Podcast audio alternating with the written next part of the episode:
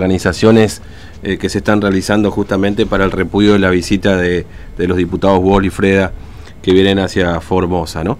Pero bueno, uno de los temas que mm, les habíamos contado, bueno, que por supuesto ha sido noticia también, eh, dos cuestiones. Uno, eh, la decisión de la Corte de pedir un informe a la provincia de Formosa sobre Estadio Cincuentenario y la respuesta de Michelle Bachelet, la alta comisionada de Derechos Humanos también. las dos eh, cuestiones están vinculadas con el senador por Formosa Luis Nayenov, así que lo tenemos en línea y vamos a conversar con él. Senador Nayenov, ¿cómo le va? Buen día, Fernando lo saluda, ¿cómo anda? ¿Qué tal, Fernando? ¿Cómo estás? Bien, bien, nosotros bien, buen día. Acá estamos. Bueno, eh, dos, dos respuestas el mismo día, ¿no? Uno de la Corte, en este caso con una presentación que ustedes han hecho eh, justamente a propósito del Estadio Cincuentenario, pero que obviamente lo hemos hablado ya es mucho más amplio. le pide informes, pero también hay como una suerte de de, de, de, advertencia, exhortación al gobierno de Formosa respecto de los derechos humanos, ¿no? Sí, eh, a ver, eh, eh, es importante lo que planteas, digamos, en el mm. sentido de que excede al reclamo del Estadio Cincuentenario, porque esto parece que fue hace un siglo, pero la cuestión no terminó. Mm.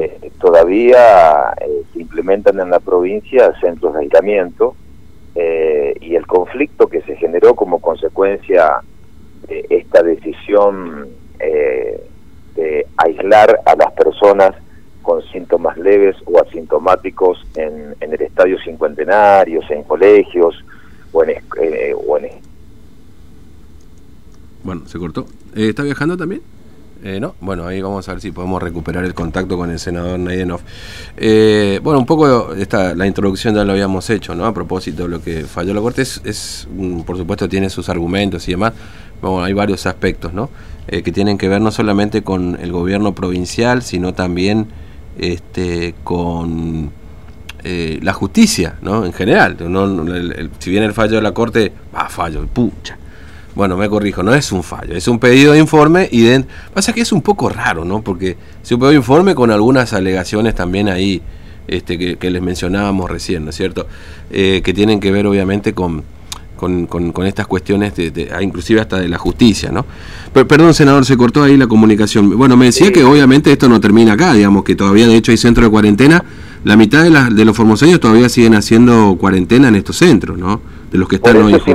Claro, por eso es importante, porque en definitiva la gran discusión con la provincia, eh, las discusiones se centraban en primer lugar eh, eh, donde se desconocía la facultad o la potestad que tenía de interponer una acción en representación del colectivo, no solamente de un número de afectados, sino de todos los ciudadanos que potencialmente pueden estar afectados por las medidas que adopte el gobierno. Hay un reconocimiento de representar al conjunto de los ciudadanos y ciudadanas de la provincia de Formosa que vean vulnerados sus derechos por las medidas que implementan la provincia. En segundo lugar, el otro gran tema y la otra gran discusión, y que es el error, por eso estamos como estamos en Formosa, es, que el gobierno está absolutamente convencido que todas las medidas en materia sanitaria eh, son facultades exclusivas y excluyentes de las provincias. Y esto no es así.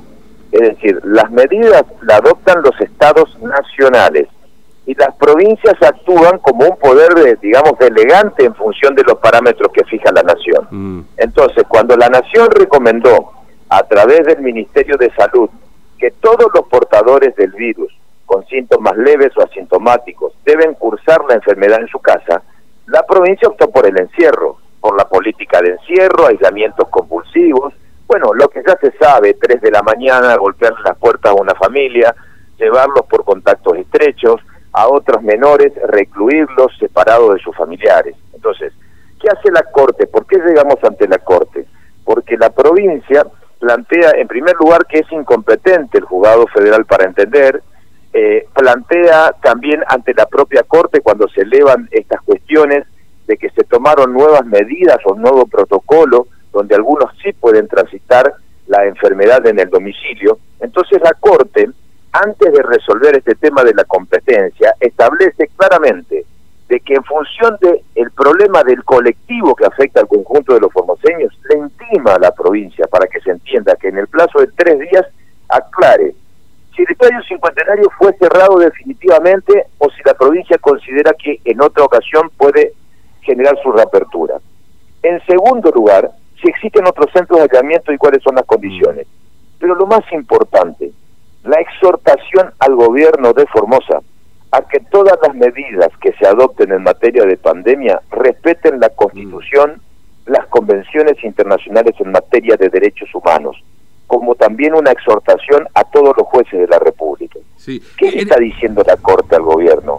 A ver, terminen con este estado de excepción, terminen con los centros de aislamiento, respeten la dignidad de la persona. Si alguien es portador del virus, virus que transite en su casa. Y es importante, Fernando, el fallo, mm. porque la Corte centra fundamentalmente la intimación en un valor supremo, que es el valor, digamos... Bueno, se cortó de nuevo. Ahí está, ahí, perdón, senador, ¿está ahí?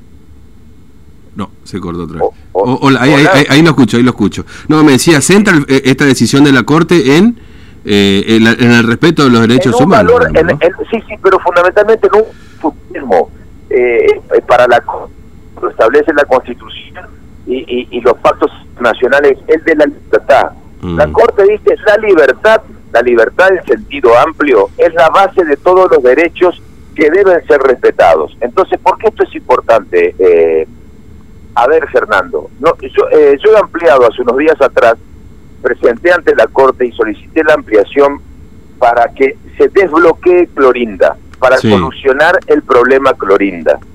Y en Clorinda, los ciudadanos están cercenados en la libertad ambulatoria, como también están cercenados en la libertad todos los ciudadanos de Formosa, porque es increíble que para trasladarte al, al interior de la provincia vos tengas que tener un PCR negativo, o que si querés ir a Herradura de Formosa, digamos, donde se destruyó el turismo y la gente hizo un esfuerzo para alquilar una casa un fin de semana, tienes que tener un, un, PCR negativo.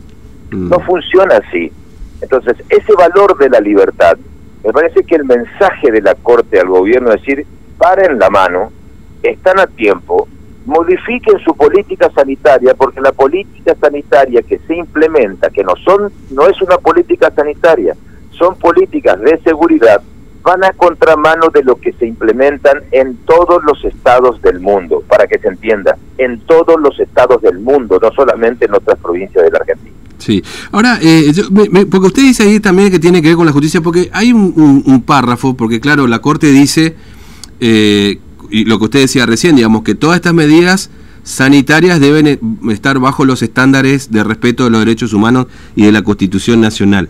Pero hay, y es algo que está pasando ahora, senador, que seguramente usted lo debe saber porque hubo muchas declaraciones de incompetencia también, ese párrafo en donde eh, eh, dice la, la Corte, los tribunales de justicia de todo el país, en el marco de sus respectivas competencias, de brindar efectivo amparo a las personas cuyos derechos se ven amenazados o han sido vulnerados.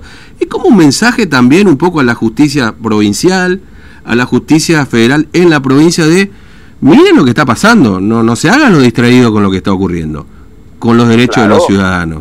Claro, ese es un mensaje a la justicia provincial, porque yo quiero decirte que, a ver, en este habeas corpus, en su momento, la propia justicia provincial lo rechazó.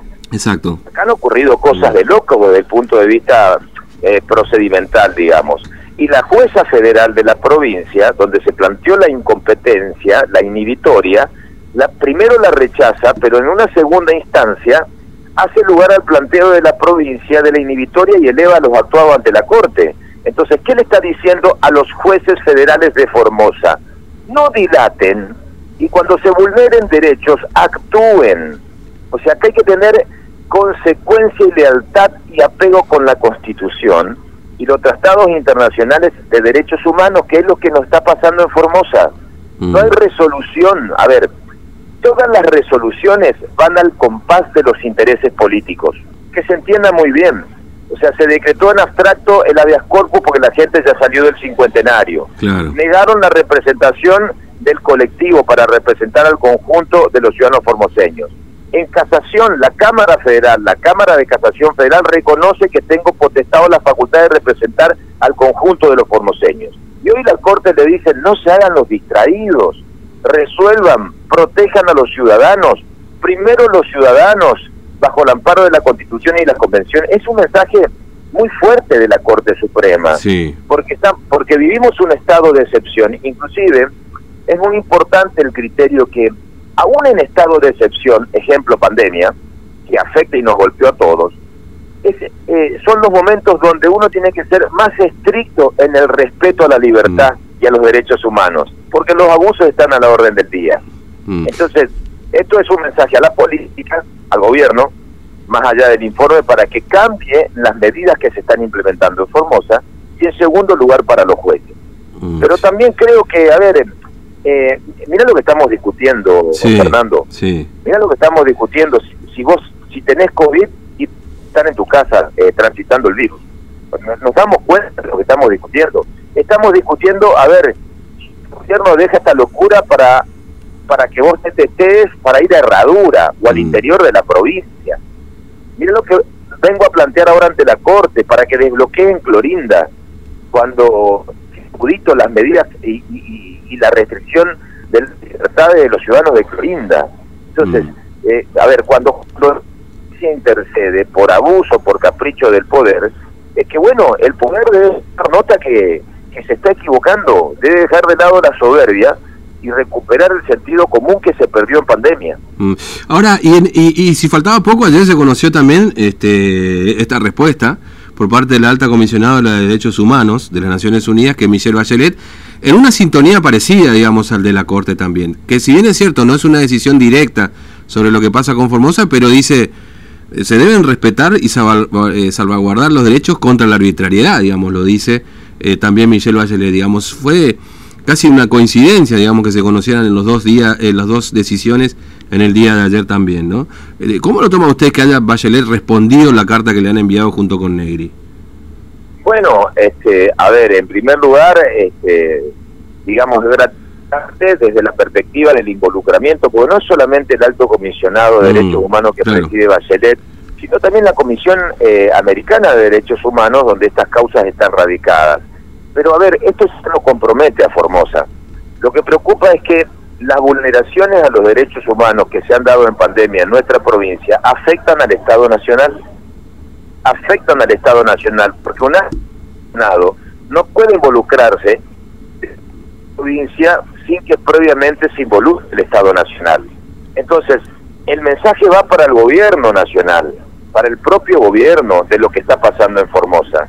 Y también, bueno, una recomendación muy clara de que no hay medidas que se puedan adoptar en pandemia, independientemente de los esfuerzos de los estados, que vengan de la mano de, de la vulneración y de los abusos y de los atropellos como así también, bueno, la propia Michelle Bachelet eh, delega eh, en los representantes del alto comisionado, donde yo, yo ya mantuve una reunión vía Zoom con ellos, eh, aclarando algunos puntos. En aquel momento, no te olvides que parece un siglo, pero cuando en la reunión cuando la mantuve era en, en, en pleno eh, momento del conflicto, cuando la gente estaba encerrada en el estadio cincuentenario, cuando pasó todo lo que pasó con, bueno, los ataques de pánico, o sea que la, está- están muy al tanto de lo que ha ocurrido. Mm. Eh, pero lo que pasa es que esto se tiene que terminar ahora y, y tenemos que terminar con este estado de excepción porque yo me pregunto, ¿qué vamos a hacer nosotros en Formosa, Fernando? Mm. Hasta que aparezca la vacuna. Bueno, ahora aparecieron y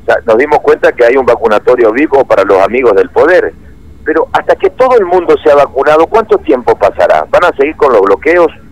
¿Nos van a seguir impidiendo libre tránsito en la provincia? Y lo que es más grave, si, si pretendés salir de la provincia e ingresar a tu territorio, ¿vas a tener que pedir la autorización a un gobierno y guardarte 14 días?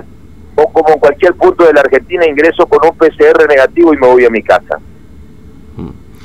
Eh, senador, gracias por su tiempo, muy amable. Eh, perdón, No, le, pregunto, eh, ¿usted está en Formosa o ya está en, en Buenos Aires? Digamos, porque- No, no, estoy, estoy en Buenos Aires. Ah, en en Buenos Aires Aires, sí, tenemos el el primero lunes, la, claro. la asamblea y tuvimos sesión el 24. No, no, no, se lo pregunto porque Ah, veo que, que están viniendo también los diputados y acá el diputado Wolf y Freda y está áspero el clima para recibirlos por acá, por eso se lo preguntaba nomás.